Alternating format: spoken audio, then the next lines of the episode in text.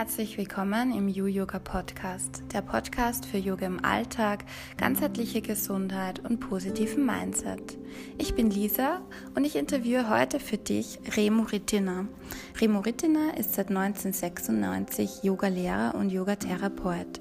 Er lernte in Indien bei dem indischen Yogameister Mohan im Einzelunterricht. 1997 gründete er das bekannte Ayo Yoga Center in Zürich. Er ist Autor von zahlreichen Büchern. Das große Yoga-Therapiebuch wurde sogar in acht Sprachen übersetzt. Seit 20 Jahren bildet er nun Yoga-Lehrer, Yoga-Lehrerinnen, Yoga-Therapeuten und Therapeutinnen aus. Remo Rittina verbindet die traditionellen Inhalte des Yoga mit den neuesten Erkenntnissen aus der westlichen Anatomie und integriert die Wissenschaft des Yoga. Meditation als ein Weg zur ganzheitlichen Gesundheit und Transformation ist ein wesentlicher Teil seines inspirierenden und fundierten Yoga-Unterrichts. Heute sprechen wir über seinen Yoga-Weg, seinen Erfolg als Yoga-Lehrer und Yoga-Therapeut. Wir sprechen über das Ego und wie sehr es uns in unserer Weiterentwicklung einschränkt. Wir sprechen über Erleuchtung und warum wir bereits alle erleuchtet sind und natürlich auch über sein Herzensthema Meditation und warum es die Lösung für all unsere Probleme ist. Freue dich auf ein sehr bereicherndes, inspirierendes und informatives Interview. Viel Freude!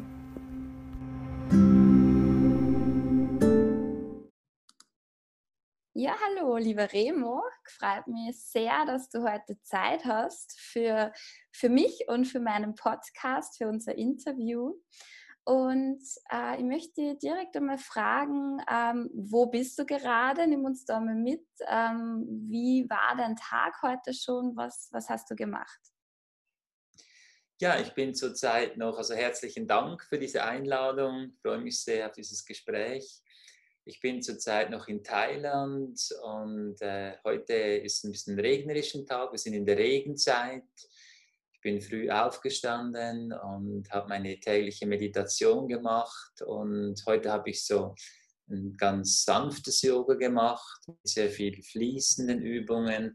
Ich schaue immer so ein bisschen, was braucht mein Körper heute, jetzt und habe schon auch vieles gemacht, äh, so aktiv in Verbindung. Ich bin immer in Verbindung mit vielen Menschen, auch durch die äh, ganzen Computergeschichten. Also ein wunderschöner Tag und ich versuche eigentlich, dass jeder Tag mich erfüllt und dass ich äh, mein Yoga lebe, Zeit habe auch für Menschen wie dich, für meine Familie. Und es hat gut angefangen und ich bin jetzt bereit. Also wir sind schon fünf Stunden voraus. Ja. Thailand schon jetzt 3 Uhr 30 und eine, eine schöne Zeit, die Regenzeit. Ist alles wunderbar grün. Mhm. Hier sehr ja, grün. Also wenn man jetzt da raus wow. sieht, sieht man da die Bananenbäume da im Garten und Mangobäume und was wächst hier alles. und ist es heiß bei euch? Bei uns ist es im Moment äh, ziemlich heiß, wenn es äh, nicht regnet. Aber es ist auch, wenn es regnet, ist es warm. Mhm. Also in Thailand ist eigentlich das ganze Jahr heiß und im Winter ist im Dezember, Januar ist es ein bisschen kühler, ja, aber es ist immer tropisch. Mhm. Aber ich habe mich daran gewöhnt, ich liebe es, dieses feuchte, warme Klima und ein paar Yoga-Übungen und das alles fließt. Im wahrsten Sinn im Fluss des Lebens. Sehr schön. Ja, toll. Und ähm, Remo, direkt gleich die erste äh, Frage zum Einstieg. Was bewegt dich jetzt gerade?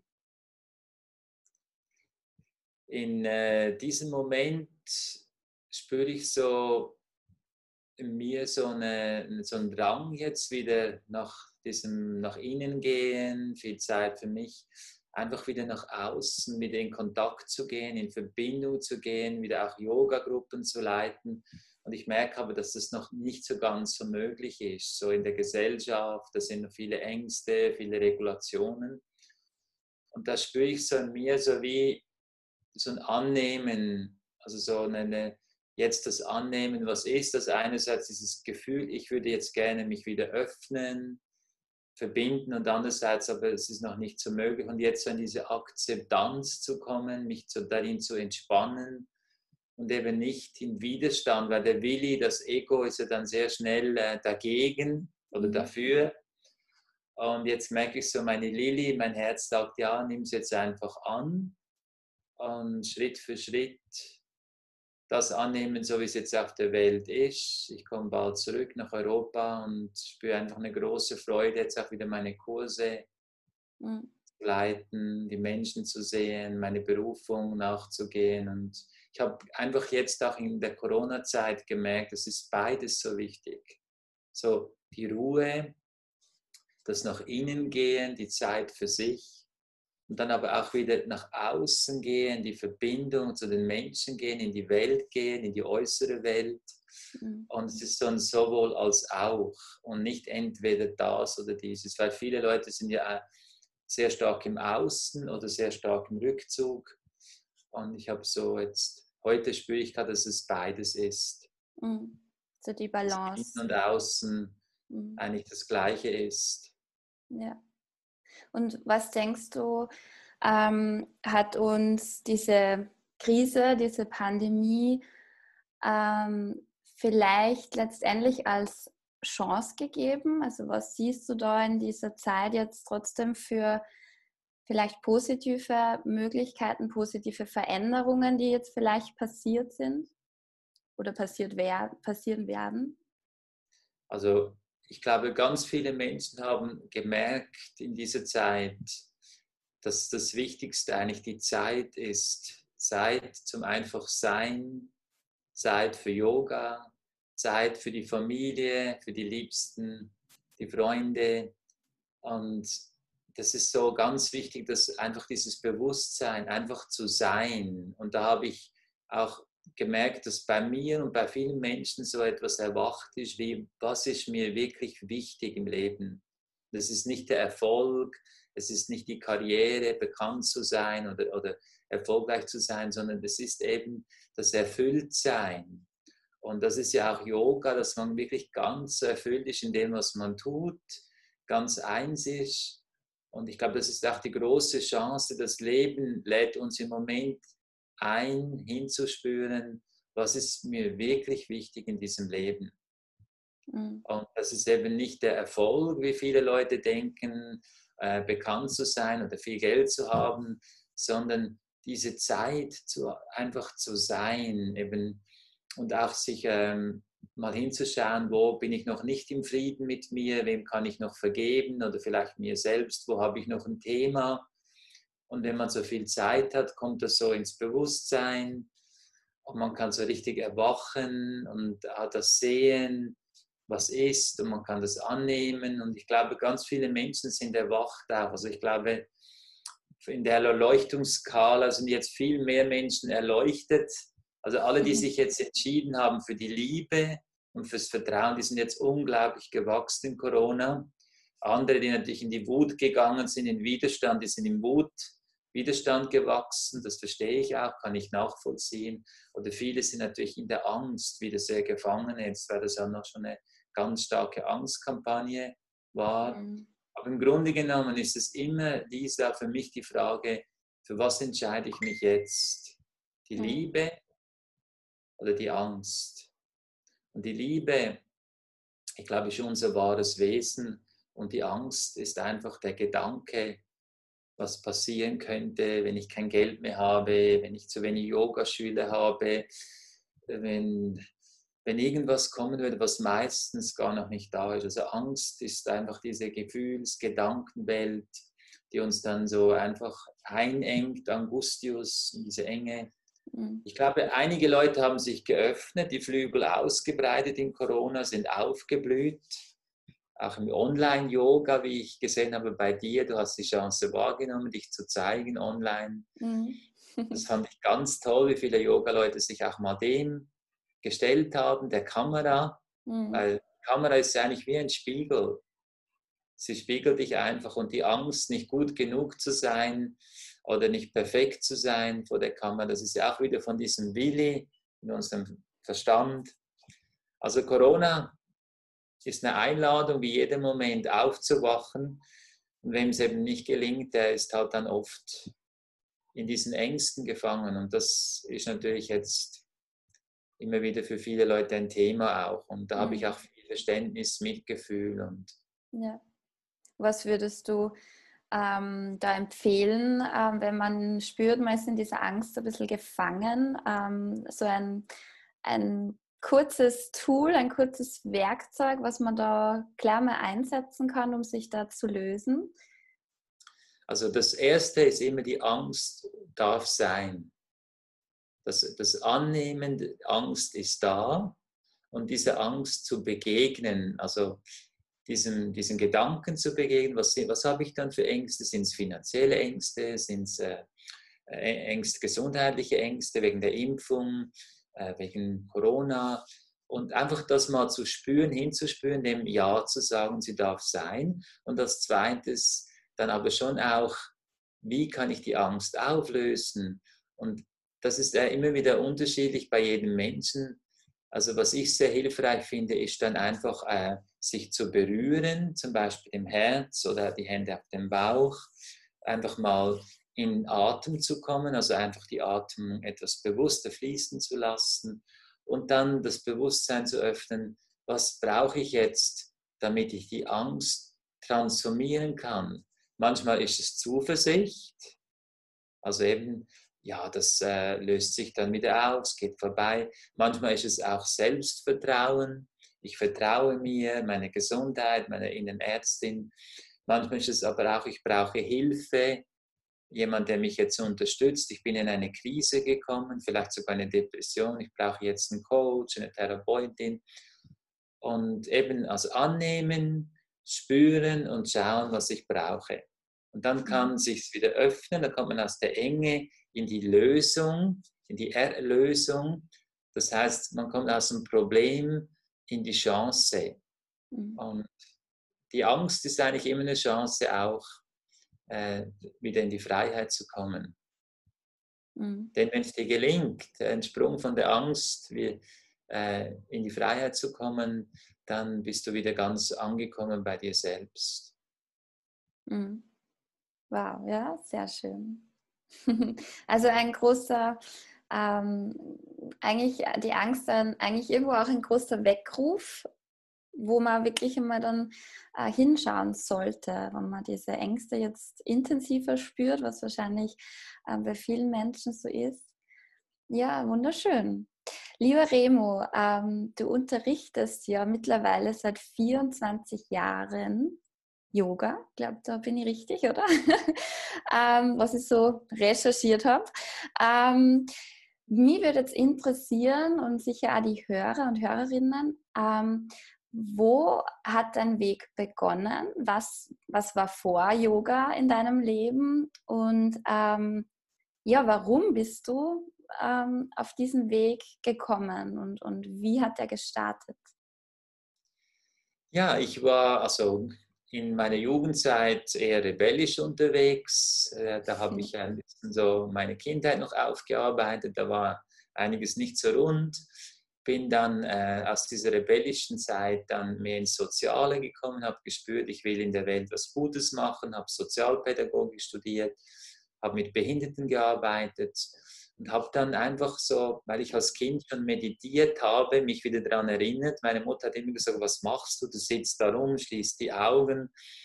Und ich habe mich erinnert, das war das Schönste, einfach diese Erfahrungen und bin dann in der Sozialpädagogikzeit ins Yoga gegangen zum Yesudian. Und das war der bekannteste Yogameister, der Selvarachan Yesudian, ein Inder, der hat in Zürich Yoga unterrichtet. Gibt es auch einige Bücher, Sport und Yoga. Bin da hingegangen und dann habe ich gespürt, ah, jetzt bin ich wieder angekommen. Also es war so wie ein, ah, jetzt bin ich zu Hause. Und es war so ein ganz mystisches, magisches Gefühl, das ich nicht in Worte fassen kann. Und dann habe ich beschlossen, dass ich Yogalehrer werde. Und es war irgendwie, also ich nicht, ich habe beschlossen, es hat beschlossen, es hat mich irgendwie wie nicht mehr losgelassen und dann war eine Sozialpädagogik-Weiterbildung. Und dann haben die gesagt, was machst du denn als Hobby? Da habe ich Yoga gemacht und da kam eine ganz kritische, die mich eigentlich nicht so gern äh, gemocht hat, die ein bisschen kritisch war mit mir, haben gesagt, du, du weißt ja, wir zwei, aber im Yoga, da bist du wirklich der Hammer. Du bist der geborene Yoga-Lehrer. Da habe ich gedacht, wow, wenn die das sagt, wenn sie sogar sagt und ich spüre, äh, dann habe ich gedacht, ja, und in der gleichen Nacht habe ich geträumt, dass ich meinen Job aufhöre und dass ich nach Indien reisen werde, bei einem Guru Yoga studieren werde. Und so war es dann auch. Und ich glaube, ich, ich weiß gar nicht, warum das geschehen ist. Es war wie Bestimmung. Ich habe mhm. mich wie erinnert, dass ich dann in Indien war, beim Mohan, das ist ein Schüler von Krishnamacharya, sein Sohn macht das Vasta-Yoga, der Ganesh Mohan mit dem Günther Nissen, Yogatherapie mittlerweile. Und der Mohan, das war so für mich wie die Initiierung ins Yoga von Krishnamacharya. Also da habe ich das Gefühl gehabt, ich, ich fange jetzt wieder an, wo ich schon mal war. Also es war für mich auch Indien. Ich habe das Gefühl, ich war schon in Indien. Ich war dann auch bei Ramana Maharishi, diesem erleuchteten Yogi da im Ashram in der Höhle. Also der lebt jetzt nicht mehr im Körper, aber ich habe auch gespürt, da war ich auch schon mal. Wow. Und es war so wie, wow, jetzt komme ich wieder und auch jetzt heute, 25 Jahre äh, später, ähm, wo ich noch einige Themen abgearbeitet habe aus meinem, äh, würde ich sagen, meinem Ego, meinem Menschsein, bin ich so dankbar, dass ich in diesem Leben wieder Yoga praktiziere und das ist eigentlich das größte Geschenk, dass ich wieder auf dem Yoga-Weg bin. Also natürlich liebe ich meine Kinder, meine Frau, meine Freunde, aber das, die größte Segnung in diesem Leben ist, dass ich wieder Yoga machen äh, darf und wieder meditieren kann. Und ich bin da mhm. so dankbar, glücklich. Und es ist auch für mich eine unglaubliche äh, Bereicherung, das auch mit vielen Menschen zu teilen. Du weißt, ich mache das mit Herz. Mhm. oh ja. ja.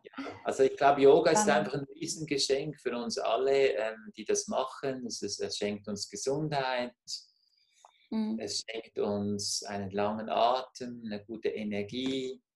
Aber noch wichtiger, es schenkt uns eigentlich dieses wieder Ankommen bei sich selbst. Mhm. Also einfach wieder in der Liebe zu sein, im Frieden zu sein. Und ja, je, je mehr ich Yoga praktiziere, desto mehr habe ich das Gefühl, ich komme an, mhm. fühle mich zu Hause und Schön. kann mich lieben, ich kann andere lieben. Und das heißt, dein ähm, Weg hat dann eigentlich schon in der Kindheit begonnen, wenn du gesagt hast, du hast da schon intuitiv meditiert und äh, waren da deine Eltern auch involviert oder hast du das von selbst einfach für dich schon gewusst, du, du brauchst es, du machst es? Nein, meine Eltern waren gar nicht involviert, die waren eher sehr beschäftigt mit ihrer schwierigen Beziehung, die sie hatten. Okay. Die hatten schon mich bekommen haben nicht so zusammen harmoniert, haben sich danach getrennt. Mhm und äh, sind aber heute beide glücklich, was mich auch sehr freut. Meine Mutter und mein Vater haben den Weg gefunden. Und nein, es war, es, meine Eltern waren gar nicht auf dem spirituellen Weg. Und die, das war so wie, ich kann es dir gar nicht beschreiben. Ich, ich saß da auf dem Bett. Also ich erinnere mich jetzt gerade auf mein, ich sehe jetzt gerade ein Bild, wie auf meinem, meinem Bett, auf der Bettkante. Ich habe mich hingesetzt, ich habe die Augen geschlossen und ich bin da wie so in eine, eine Welt eingetaucht. Mhm. Und ich habe nichts gewusst, was ich da mache. Ich, ich, meine Mutter hat gefragt, hör mal auf, da einfach so faul rumzusitzen, mach jetzt mal was, räum mal auf. War äh, nicht so der, ja. der äh, fleißigste früher, das hat sich auch durch Yoga extrem verändert. Ich war eher ein bisschen lasch so als Kind und äh, Minimalist. Und, aber ich habe immer wieder das Bedürfnis gehabt, mich so hinzusetzen, die Augen zu schließen. Und ich mhm. würde heute sagen, ich hatte eine große Sehnsucht, wieder Yoga zu praktizieren, aber ich konnte als Kind das noch nicht fassen, was es genau ist. Mhm. Und trotzdem, trotz der Widerstände von außen, weil als Kind, wenn da die Eltern einem das eigentlich dann irgendwie ausreden ähm, vielleicht schlecht reden, bist du da dran geblieben. War das einfach wirklich, weil du das so tief in dir gespürt hast ähm, und deiner Intuition wahrscheinlich so vertraut hast, dass du wusstest, das ist aber gut für dich.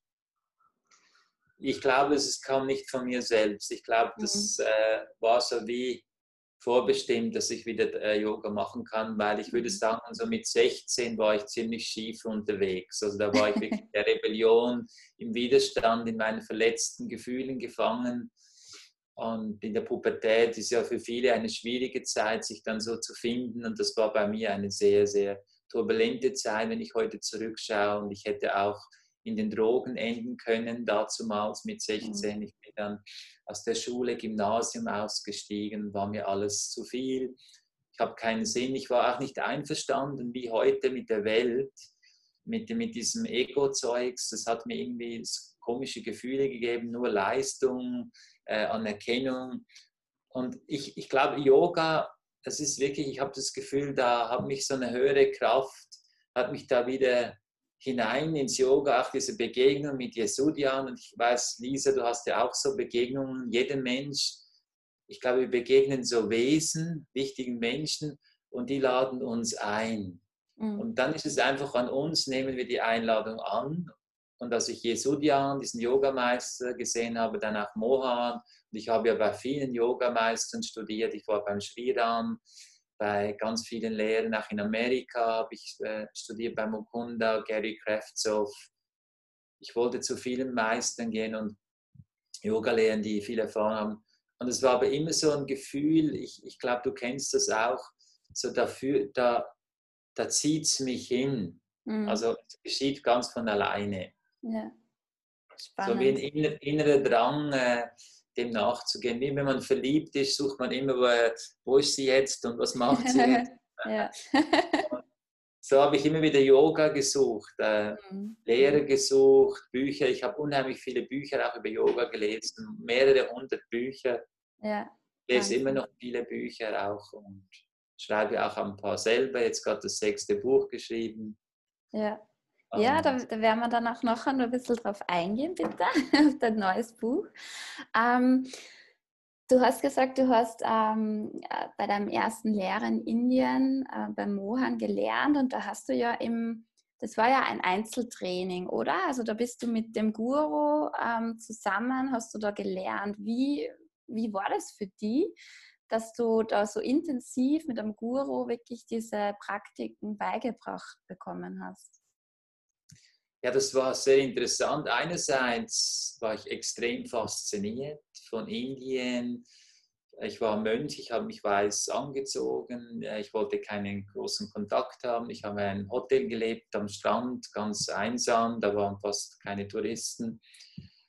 Und ich wollte auch mal Mönch sein und es war unglaublich schön, weil wir waren oft zu zweit, manchmal waren noch ein paar Schüler da aber es war diese Schüler-Meister-Beziehung und es war auch ganz schwierig für mein Ego, weil ich konnte keine Fragen stellen. Es war so richtig traditionell, einfach zuhören, viel Hingabe mhm. und da hat mein Ego manchmal schon auch rebelliert, mein westliches, weil ich wollte einfach mehr Wissen haben mit meinem Verstand.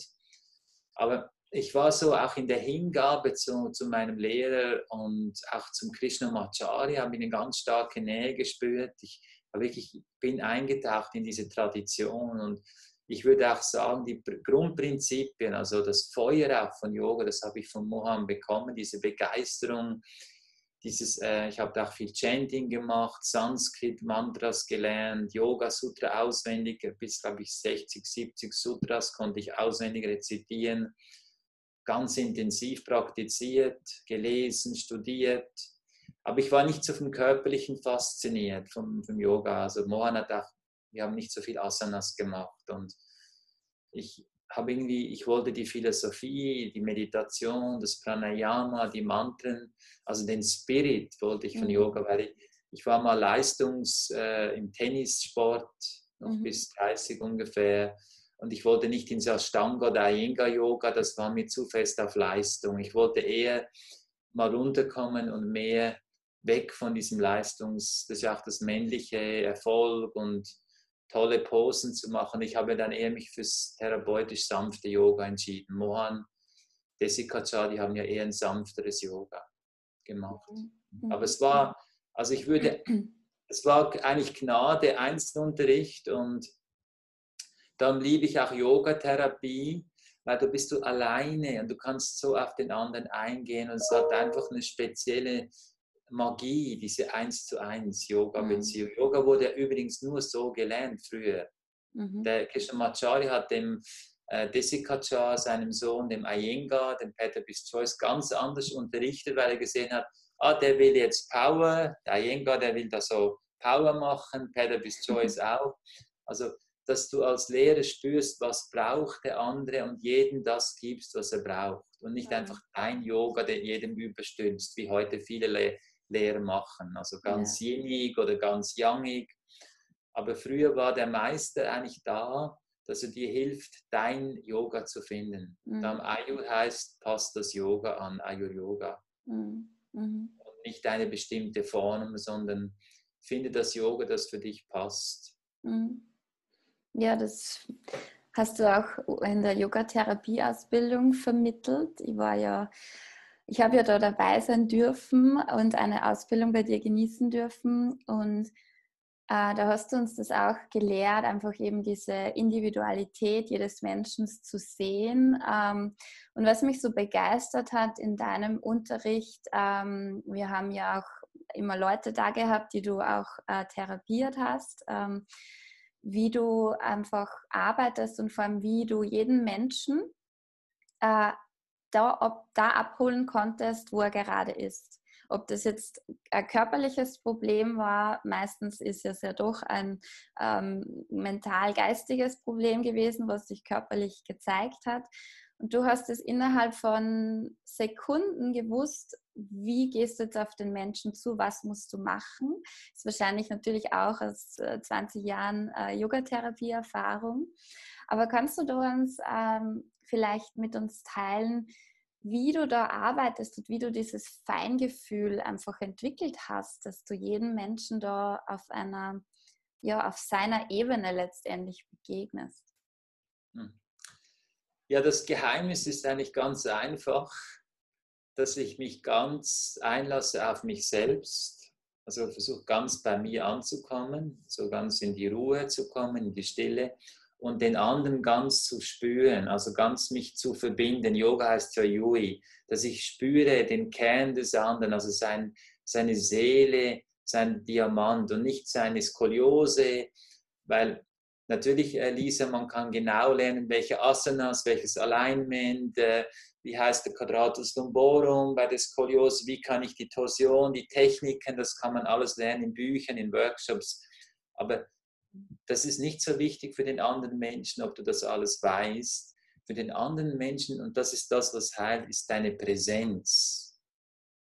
Und ich, ich äh, wenn ich jetzt mit dir da im Interview bin, versuche ich ganz da zu sein, ganz präsent zu sein. Und in, in dieser Begegnung, wenn der andere spürt, du bist da für ihn, du hast Zeit für ihn, du hörst ihn, du spürst ihn, du siehst ihn, du gehst auf ihn ein, dann geschieht etwas Magisches, dass zwei Menschen in, in eine Art Einheit kommen. Also so, die, die treffen sich, wie die fangen an zu schwingen.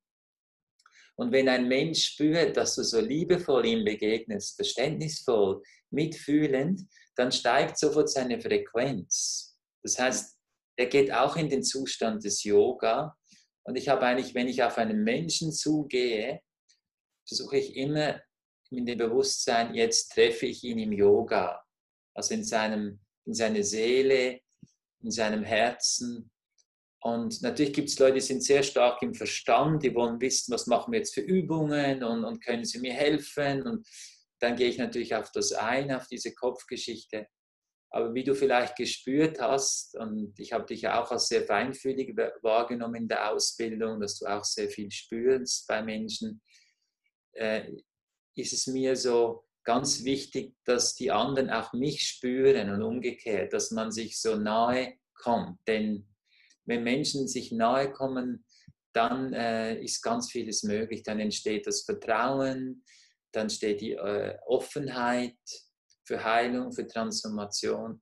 Und du hast es, glaube ich, sicher gespürt, äh, dass ich dann am meisten aufgehe, wenn mir jemand kommt oder wenn ich so in der Arbeit bin weil Unterrichten ist natürlich auch sehr viel kopfig, da muss man Informationen geben und das erklären und Blätter austeilen. Das ist, und am liebsten zeige ich eigentlich schon den Leuten, wie es geht, also wie, wie, wie Yoga-Therapie funktioniert oder im Unterricht, wie, wie kann ich äh, die Leute begeistern im Yoga-Unterricht. Und das ist das, was ich am meisten äh, liebe, das weiterzugeben. Mhm. Mhm. Das hat man auch auf jeden Fall gespürt. Vor allem, du warst in, in jeder Minute eigentlich ähm, ja so, so präsent und so in dieser, also man hat diese Leidenschaft jede Minute gespürt in diesen vier Wochen Ausbildung. Auch das ist natürlich faszinierend, an diese Energie so zu halten als Lehrer ähm, in so einer langen Zeit. Ähm, was ist da für dich so deine Kraftquelle, wenn du jetzt so lange Wochen unterrichtest? Du bist ja doch auch viel unterwegs. Ähm, in ganz Europa unterrichtest du Ausbildungen und das schon über 20 Jahre. Da hast du sicher dein Werkzeug, was dich sofort immer wieder stärkt. Was ist das bei dir? Also ich würde sagen, die Liebe zum Yoga und die Liebe zum Menschen ist das, was mich am meisten äh, in die Kraft bringt. Denn ich glaube, die Liebe ist das, wenn du das liebst, was du tust, dann ist es egal. Und ich habe mal einen Tag gehabt, Lisa, da haben die mir 14 Yoga-Therapiestunden aneinander eingeteilt mit einer halben Stunde Pause. Das war im Tessin. Mhm. Da hat mein Ego natürlich rebelliert. Zuerst habe ich gesagt, ja, seid ihr verrückt, 14 Stunden. Und da kam so eine Stimme in mir und habe gesagt, das ist doch eigentlich ideal, da kannst du mal schauen, ob das geht. und das war so eine schöne Erfahrung. Ich mag mich sogar noch erinnern, da war einer dabei, der hatte Krebs, das war einer mit Bandscheibenvorfall. Ich, ich kann mich noch an einzelne Leute erinnern, also es ist mir geblieben. Es war einer meiner Eindrücke. Und das Verrückteste an diesem Tag war, ich hatte am Abend viel mehr Energie. Mhm. Das heißt am Abend.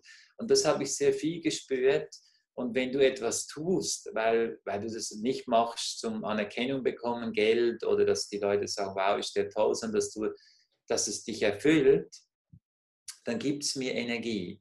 Wenn ich etwas tun muss mit Widerstand, wo ich einfach machen muss, erledigen muss, dann nimmt es mir Energie.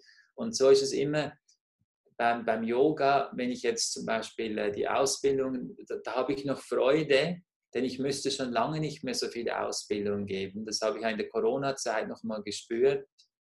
Äh, es ist die, die, das Feuer, das, das ich doch noch habe, dass ich doch noch äh, die Liebe habe zum Yoga, das weiterzugeben. Und ich glaube, Lisa, das ist das Wichtigste, dass wir immer wieder uns entscheiden, das zu tun, was uns erfüllt und was wir lieben. Mhm. Und dann, dann kommen die Energie. Natürlich mache ich am Morgen immer meine Meditation, mein Yoga, äh, eigentlich auch manchmal, also jetzt hier zwei Stunden ist meine Praxis, das ist natürlich schon für viele Leute sehr viel. Mhm. Aber das, ist, das bin ich mir einfach wert. Und ich glaube auch, wenn ich selber nicht praktiziere, dann ist es auch schwierig zu unterrichten. Also ich finde es auch wichtig, dass ein Yogalehrer, ein Ausbilder auch selber praktiziert, nicht einfach nur unterrichtet, was er mal gelernt hat. Mhm. Und, aber die größte Energiequelle bist du, das ist deine Essenz. Und heute kann ich das zum Glück sehr schnell überall, wo ich bin, äh, so quasi mich connecten, online gehen, mhm. ob, ob, ich am Flughafen bin und, und, und reise, auch immer ein neues Bett, neues Essen. Das ist schon sehr streng auch für den Körper. Ich bin jetzt doch auch schon 56 und merke dann, dass es dann manchmal schon so anstrengender wird als mit 40. Mhm. Und dann ist es einfach die Liebe und das Herz, wo mich dann wieder in die Kraft bringt. Mhm. Okay, wow. Du hast ja vorher schon jetzt öfter das Ego angesprochen und du, du sagst ja, Yoga bringt ähm, einem vom Ego zurück ins Herz. Und wie würdest du jetzt so dieses Ego das ist also ein großes Wort und im Yoga kommt es auch immer wieder vor. Aber wie würdest du es jetzt auch ähm, kurz beschreiben, dass man sich auch damit identifizieren kann, was ist überhaupt das Ego? Und ähm, warum ist es dann so wichtig, ähm, sich bewusst zu werden, was das Ego ist und wie ich dann von, vom Ego zurückkomme in mein Herz. Warum ist es so wichtig, mehr im Herzen zu sein wie im Ego? Also das Ego ist, ist das, was ich denke, das sind meine Gedanken. Zum Beispiel, dass ich nicht gut genug bin, dass ich noch mehr wissen sollte im Yoga. Was denken die anderen über mich? Ähm, das sind so Gedanken vom Ego, das möchte eigentlich ähm, ständig an, das hat ständig, möchte es etwas. Das Ego ist ein, eine Art, ein Bedürftiges, hat das Gefühl, es ist im Mangel und will immer etwas. Und dann nenne ich es auch Willi. Mhm. Willi, der Willi will immer was.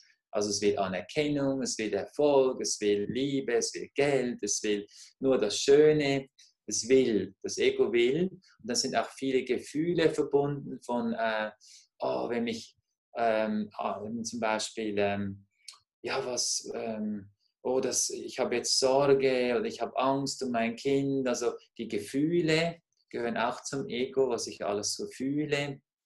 Ich fühle mich nicht gut genug oder ich fühle mich zu wenig wahrgenommen, ich fühle mich zu wenig respektiert. Also gibt es Millionen Gefühle, Gedanken. Und das ist alles das Ego, das ist eigentlich das Kino, das Kopfkino, das in uns so ständig abläuft. Mhm. Und das ist das natürlich, äh, was uns auch die Energie nimmt. Das sind 60.000 Gedanken am Tag. Manche sagen 80.000 Gedanken, Gefühle. Und das sind so wie Wellen. Und wenn die sehr stark sind, dann ist man sehr drin in diesen Wellen, ist sehr identifiziert. Und wenn man eben das beobachten kann, hat es ein Gedanke, hat es jetzt ein Gefühl, ich habe Angst, ich bin jetzt wütend, oder was denkt jetzt die Lisa über mich, wenn man das beobachten kann, dann ist man schon mal in der Beobachtung. Und dann von der Beobachtung aus merkt man, ah, da, da gibt es etwas in mir.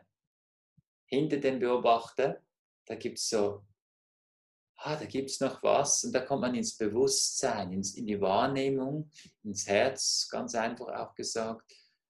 Und wenn man das spürt, dann ist man nicht mehr identifiziert mit den Gedanken, mit den Gefühlen. Dann ist man eigentlich frei, leicht, im Frieden, in der Liebe, in der Leichtigkeit. Und im Ego ist man immer so ein bisschen angespannt, ein bisschen nach dem Widerstand, im Kampf, es ist streng. Und da kann man eigentlich so sagen, also Ego ist eigentlich alles, was eng macht. Leiden heißt auch Enge, Dukkha, Enge.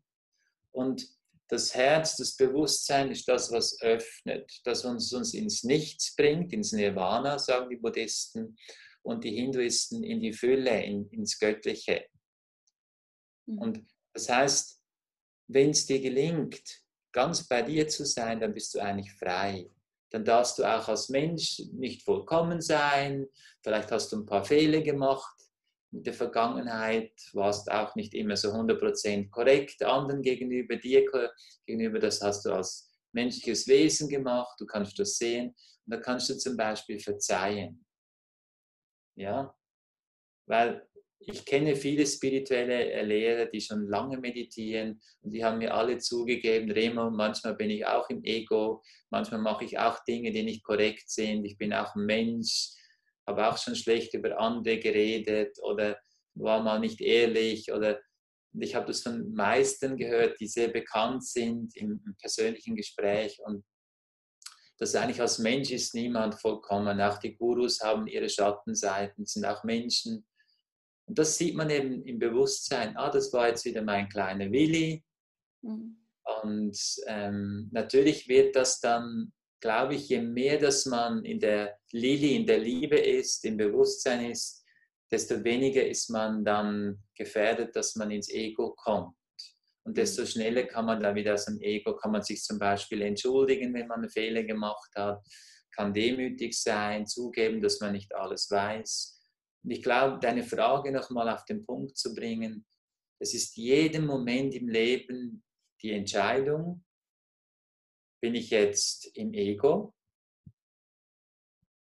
Wenn ich es merke, drei Sekunden, ich versuche mir immer drei Sekunden im Ego, wenn ich merke, oh, jetzt bin ich wieder im Ego, jetzt rege ich mich auf, ärgere mich, Ärger macht es noch Ärger, dann sofort entscheiden, nein, jetzt gehe ich wieder ins Yoga, jetzt gehe ich wieder in die Wahrnehmung, ins Gewahrsein, in, in die Wahrnehmung, ins Bewusstsein. Und in dem Moment, wo ich das mich entscheide, da habe ich Abstand zum Ego. Da sehe ich das Ego von mir, von anderen und bin in einem ganz anderen Raum. Ich würde sagen, in einem unendlichen Raum. Darum sage ich, Yoga ist Freiheit und Ego ist Enge.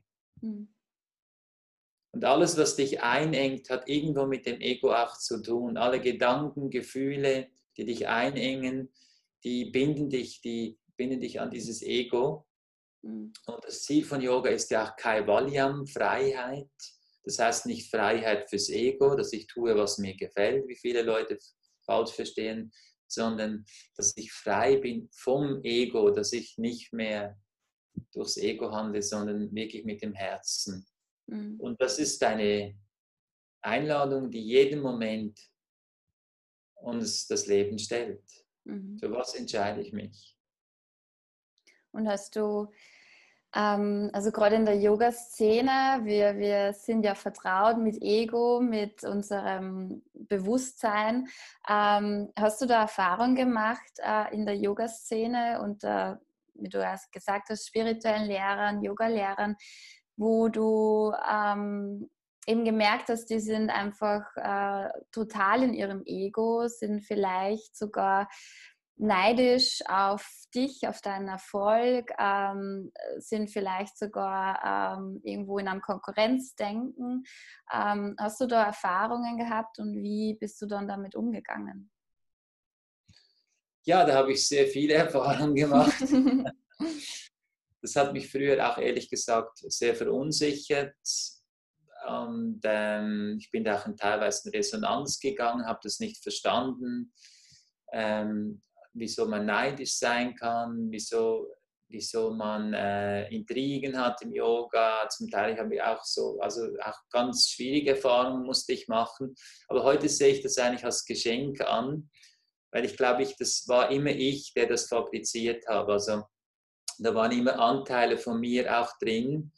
Und ich, ich sehe eigentlich, ich bin den Leuten dankbar, die mich so gespiegelt haben, auch in meinem Schatten, die mir gezeigt haben, ähm, die neidisch waren, die schlecht über mich geredet haben, die mich ignoriert haben. Oder das waren vor allem bekannte Lehrer. Also so eigentlich von Yogaschülern gab es das ganz wenig. Ich habe hier 1000 Trainer ausgebildet und ich würde sagen, 950 waren ganz tolle Menschen, da gab es ein paar schwierige äh, dabei, auch mit psychischen Problemen, aber ich habe da ganz viel tolle Erfahrungen gemacht.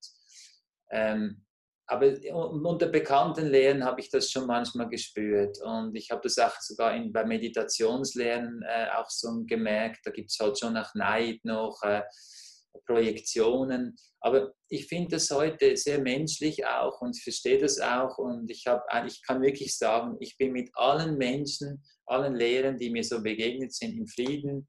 Äh, ich, sehe, ich schaue bei mir hin, ich versuche bei mir, wenn ich jemanden verletzt habe, etwas Falsches gemacht habe, äh, entschuldige ich mich. Ich kann es nicht rückgängig machen ich bin allen dankbar, die ich begegnet bin, weil jeder hat mich was gelernt und ich finde auch neidische Menschen oder Menschen, die über schlecht über einem reden oder, oder was immer halt läuft. Oder es gibt sogar Leute, die verleumden einen. Das habe ich auch schon erlebt im Yoga. Verleumdung, das höre ich auch immer wieder von anderen Yoga-Lehrern, die das erlebt haben, dass sie von Leuten auch schlecht hintenrum viel schlecht geredet wird. Aber ich habe da Verständnis dafür, Mensch ist Mensch. Und ich finde äh, heute, wir sollten uns immer bei uns selbst, dass wenn uns etwas wenn uns jemand negativ gegenübertritt, immer schauen, was hat es mit mir zu tun, wo ist vielleicht noch ein Anteil bei mir und bei sich äh, vor der eigenen Türe wischen, wie das Jesus mhm. gesagt hat.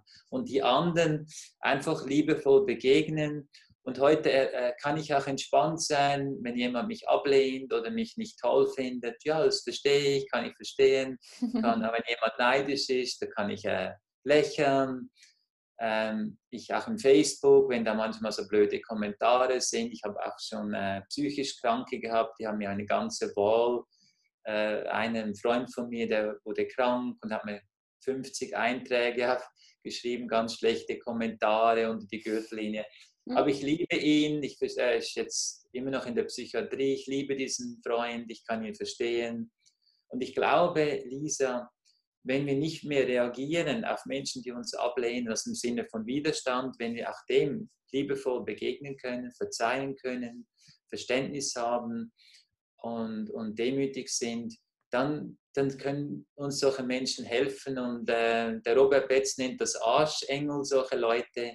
ähm, und ich finde das, ich nenne die, äh, äh, äh ähm, das sind Entwicklung, Entwicklungshelfer zum Erwachen, mhm. um noch mehr in die Liebe zu kommen. Also und in dem Sinne, für mich sind alle gleich wichtig heute die Menschen, die mir, äh, die das Gute in mir sehen, die mich schätzen, aber auch andere Menschen, die vielleicht etwas sehen in mir, was nicht so gut ist äh, oder noch, noch besser sein könnte. Für mich sind beide gleich wichtig heute. Mhm. Und ich rate jetzt allen, die zuhören, wenn ihr merkt in der Yoga-Welt, viele sind dann so erschrocken, das, äh, versteht einfach, das sind auch Menschen, die sind vielleicht ein bisschen neidisch auf euch oder werfen euch etwas vor, wo ihr vielleicht ein Schattenthema habt. Äh, versucht einfach ein bisschen zu lächeln, offen zu sein, ehrlich zu sein und einfach kein Karma zu machen. Also das würde ich heute auch anders machen. Also dass man einfach nicht, nicht verwickelt, dann mit Zorn oder Wut mhm. und dann eine Geschichte macht, weil man tut sich selber immer schlecht, wenn man sich in negative Energien verwickelt. Und wenn man vergibt und liebevoll ist, dann baut man kein Karma auf, dann kann man das lösen. Mhm. Also ja, ich bin da auch heute, ähm, auch ich habe natürlich auch als Yogalehrer ähm, 25 Jahre Unterricht auch viele Fehler gemacht und war auch Mensch und ich bin da heute wirklich im Reinen mit mir, kann mir verzeihen mhm. und ich weiß, ich habe auch ganz viel Tolles gemacht und ganz viele wundervolle Beziehungen mit ganz vielen Yogaschülern seit 20 Jahren teilweise. Mhm.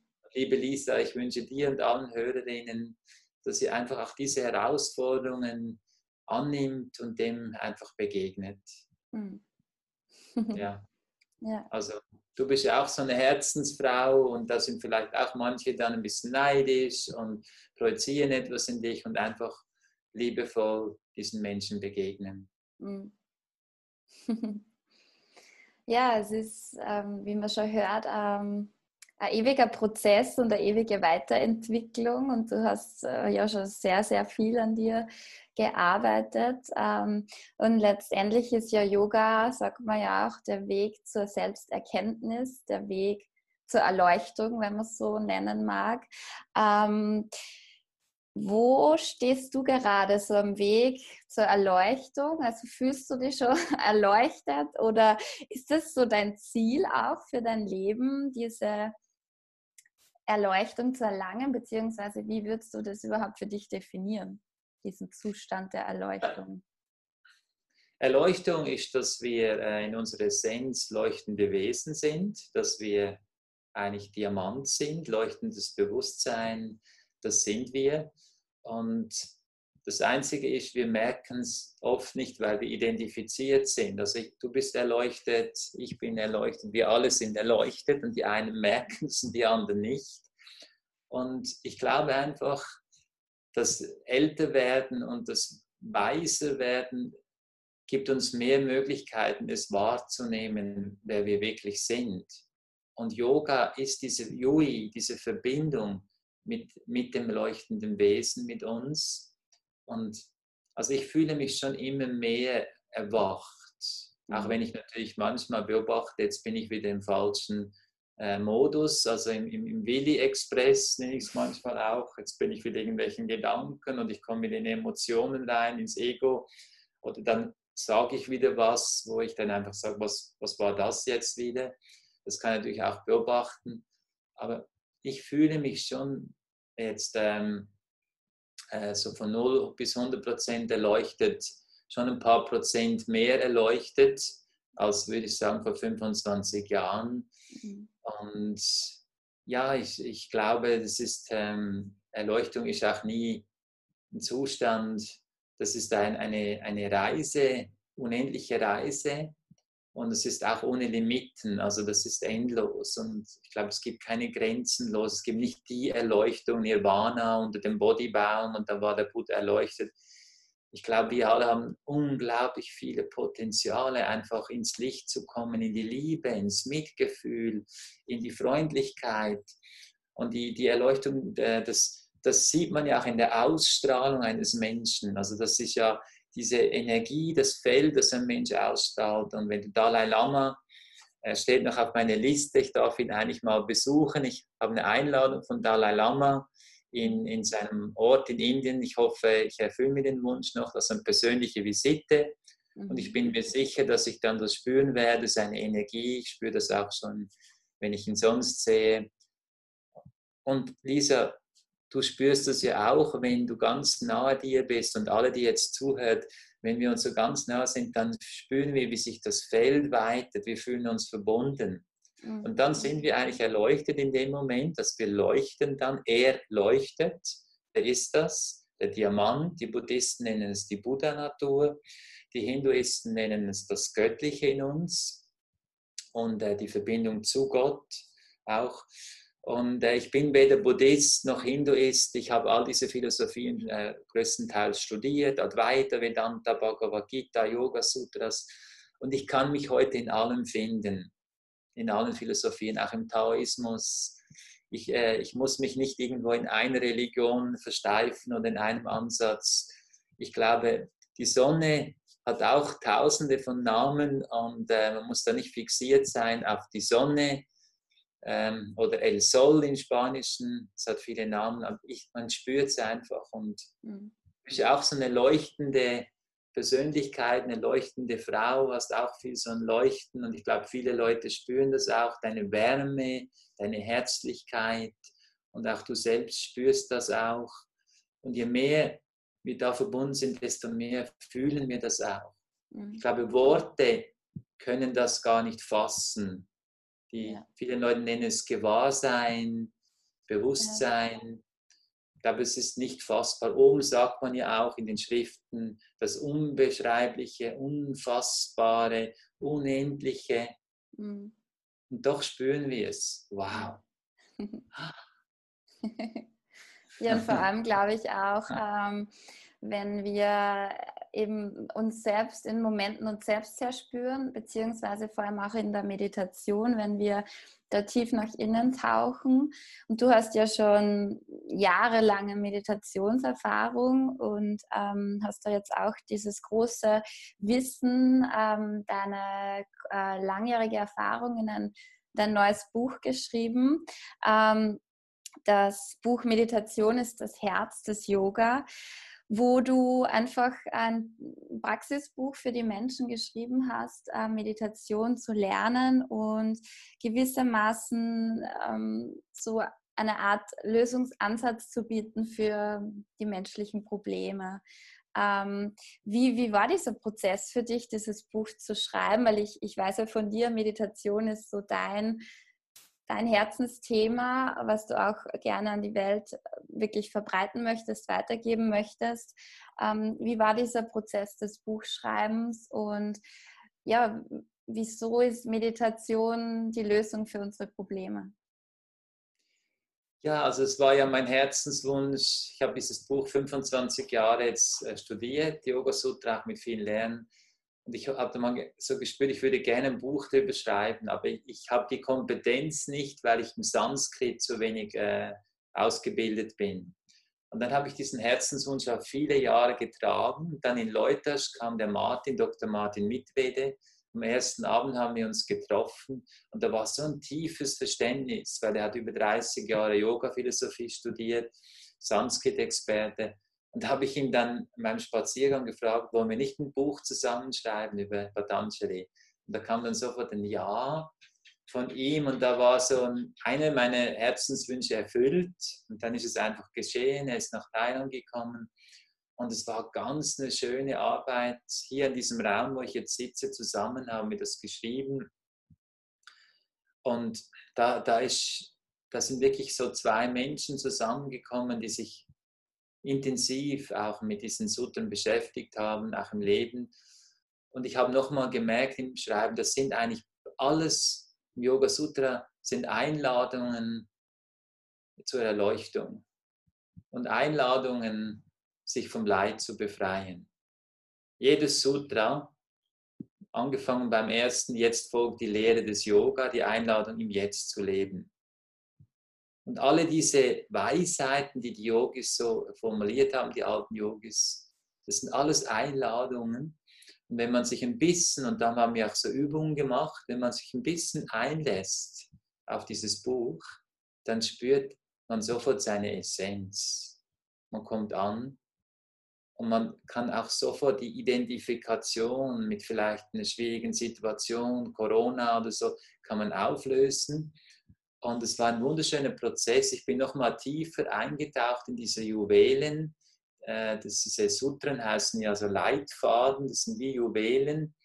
Und ich habe es noch mal tiefer äh, verstanden und ich kann es noch mal auch in Worte fassen. Ich habe auch noch mal gelernt, wie wichtig das es auch ist, so Dinge auch in Worte zu fassen und auch in Übungen zu bringen, den Leuten so nahe zu bringen, dass sie durch Übungen, durch Reflexionen, durch Meditationen immer wieder bei sich selbst ankommen. Und ich würde sagen, das war eine meiner wichtigsten Bücher, wenn nicht das Wichtigste für mich selbst, weil eigentlich schreibt man Bücher vor allem für sich selbst, habe ich gemerkt. Und natürlich teilt man es mit anderen, und ich bin sehr, sehr äh, glücklich, dieses Buch jetzt in die Welt zu geben. Ich, ich frage auch viele, willst du es lesen? Äh, ich würde mich freuen, wenn du es liest, weil ich einfach weiß, wer sich da einlässt, der, der ja, der spürt eigentlich seine Quelle. Mhm. Es ist so geschrieben, also durch diese Weisheiten. Und wir haben es auch so formuliert, dass es einfach verständlich ist. Und ich bin sehr dankbar, dass ich äh, dieses Buch geschrieben habe. Und mein Ego wollte zuerst nicht mehr ah, wieder ein Buch schreiben, so viel am Computer sitzen, so viel reflektieren. Aber mein Herz äh, hat dann einfach ja, ja, diesen Herzenswunsch auch erfüllt. Und vielleicht schreibst du ja auch mal ein Buch oder wer jetzt zuhört, wenn man ein Buch schreibt, helfe ich euch gerne. Es ist ganz einfach. Okay. Und wo kann man dieses Buch ähm, bestellen? Man kann es äh, bei mir bestellen unter info.ayuryoga.ch. Ich äh, kann es dann verschicken lassen. Wir haben einen Selbstverlag rausgegeben im Moment und wollen es einfach mal so unter die Leute geben. Also meine E-Mail-Adresse oder im Facebook bei mir, Messenger. Mhm. Ich gebe die, die Infos dann einfach. Ja, ich möchte eigentlich eine, eine, ich weiß nicht, in diesem Podcast ähm, vielleicht können wir da auch noch ein Gratis-Exemplar äh, offerieren. Also wenn jemand in deinem Podcast äh, den jetzt sieht, vielleicht kannst du noch eine Quizfrage machen und wer die beantworten kann, bekommt dann ein Exemplar. Ja, super. Ja, sehr gerne. Das vielleicht, diesen, vielleicht zu diesem Interview ja. hat das mich ja einiges gefragt und wenn Sie noch wissen, was ich geantwortet habe, Das ist eine gute Idee, ja, das, das werden wir machen, super. Ein gratis Buch von, von Remo, da werden sicher einige mitmachen. super, ja, vielen Dank. Ja, lieber Remo, ähm, dann sind wir auch schon fast am Schluss angekommen des Interviews. Ähm, ich möchte nur ähm, zwei letzte Fragen stellen. Und zwar die eine Frage, ähm, wo siehst du dich in den nächsten Jahren, sagen wir mal in den nächsten drei bis fünf Jahren? Hast du da konkrete Pläne oder lässt du da einfach treiben? Ich äh, sehe mich noch mehr am Meditieren. Ich äh, spüre, dass ich mir noch mehr Zeit schenke für die Meditation und ich möchte noch mehr dienen. Also das heißt, ich möchte noch mehr Menschen wirklich dienen. Das heißt, mir einfach bewusst werden, wie ich mache zum Beispiel diesen YouTube-Kanal, mache ich sehr viele Yoga-Filme, Yoga-Therapie, ähm, Yoga-Session, Meditation, Pranayama, Tipps. Einfach, einfach Leuten äh, auch Dinge geben, ohne jetzt dran zu verdienen, einfach wo ich Leute unterstützen kann, Teachers, andere Ausbildungen wie von mir, die ich aufgebaut habe, aber vielleicht auch Hilfsprojekte, denn es gibt so viel Leid auch nach dieser Welt und ich möchte mich einfach äh, da noch öffnen, einerseits mehr, noch mehr Meditation zu praktizieren, das auch weiterzugeben und andererseits noch mehr Menschen einfach eine Hilfe zu sein, unterstützen. Weil ich glaube, das, was am wichtigsten ist im Leben, dass man anderen Menschen hilft und, und sie unterstützt. Und das ist das, was mich auch sehr, sehr erfüllt. Und da sehe ich mich und lasse mich auch überraschen, ähm, denn ich bin sicher, dass ich da äh, auf einem guten Weg bin und ähm, noch viel bewegen kann.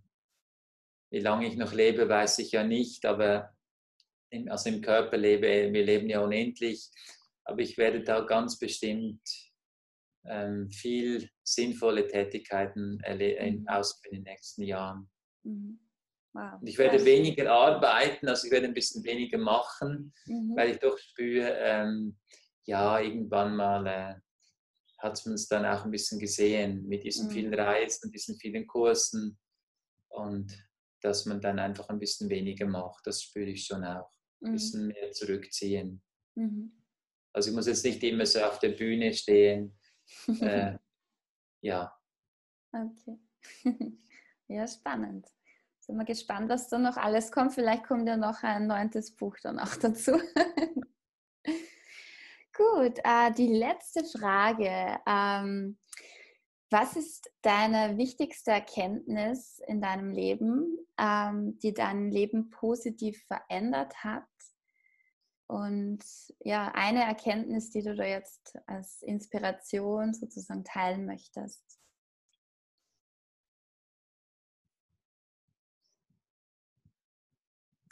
Die wichtigste Erkenntnis in meinem Leben ist, dass ich weiß, dass mein innerer Meister jederzeit mir alles gibt, was ich mir wünsche.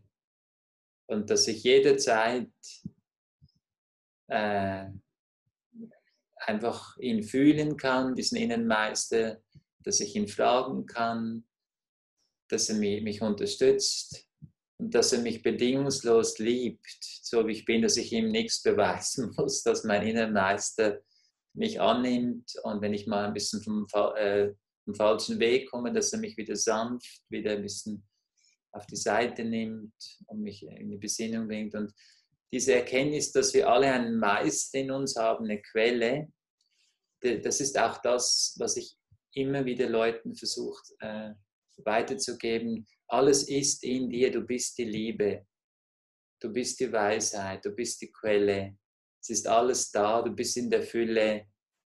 Und du bist nicht dein Ego, du bist nicht dein Körper, du bist kein Mann, keine Frau, du bist unendlich frei. Und das ist das, was diese Erkenntnis, ähm, ja, das ist das, was ich immer wieder gerne teile mit vielen Menschen, so jetzt auch in diesem mhm. Moment. Sehr schön. Danke für diese wunderschönen Abschlussworte. vielen, vielen Dank für deine Zeit, lieber Remo. Namaste. Ich wünsche dir ja. alles, alles Gute. Ähm, ich hoffe, du kannst bald wieder zu reisen beginnen, deine Kurse weiterführen und vielleicht ja, können wir uns auch bald wieder irgendwo mal begegnen. Ähm, ja, also vielen Dank und bis hoffentlich bald. ja, danke, liebe Lisa. Ich habe schon viele Interviews gemacht und äh, in diesem Interview habe ich ganz viele Fragen von dir bekommen, die mich so direkt auch ins Herz geführt haben. Und es war ein sehr schönes Interview. Und danke auch für die Zuhörerinnen, die das zuhören. Herzlichen Dank, alles Liebe für uns alle. Namaste. Dankeschön. Wow, was für ein Gespräch mit Remo. Ich hoffe, dass sein umfangreiches Wissen über Yoga und seine Weisheit dich genauso inspiriert und bereichert haben wie mich. Nun hast du die Möglichkeit, Remus neues Buch Meditation ist das Herz des Yoga zu gewinnen. Um da teilzunehmen, schau bitte auf Facebook oder Instagram unter YouYoga Lisa vorbei und kommentiere den Podcast-Post von dieser Folge. Ich wünsche dir ganz viel Glück. Alle Kontaktdaten von Remo findest du in den Show Notes. Und ja, ich freue mich, dass du eingeschaltet gehabt hast, zugehört hast und würde mich freuen über ein, ein Feedback ähm, oder eine Rezension auf iTunes und vergiss nicht, den Podcast zu abonnieren, sodass du keine Folge mehr verpasst. Ich wünsche dir alles Liebe.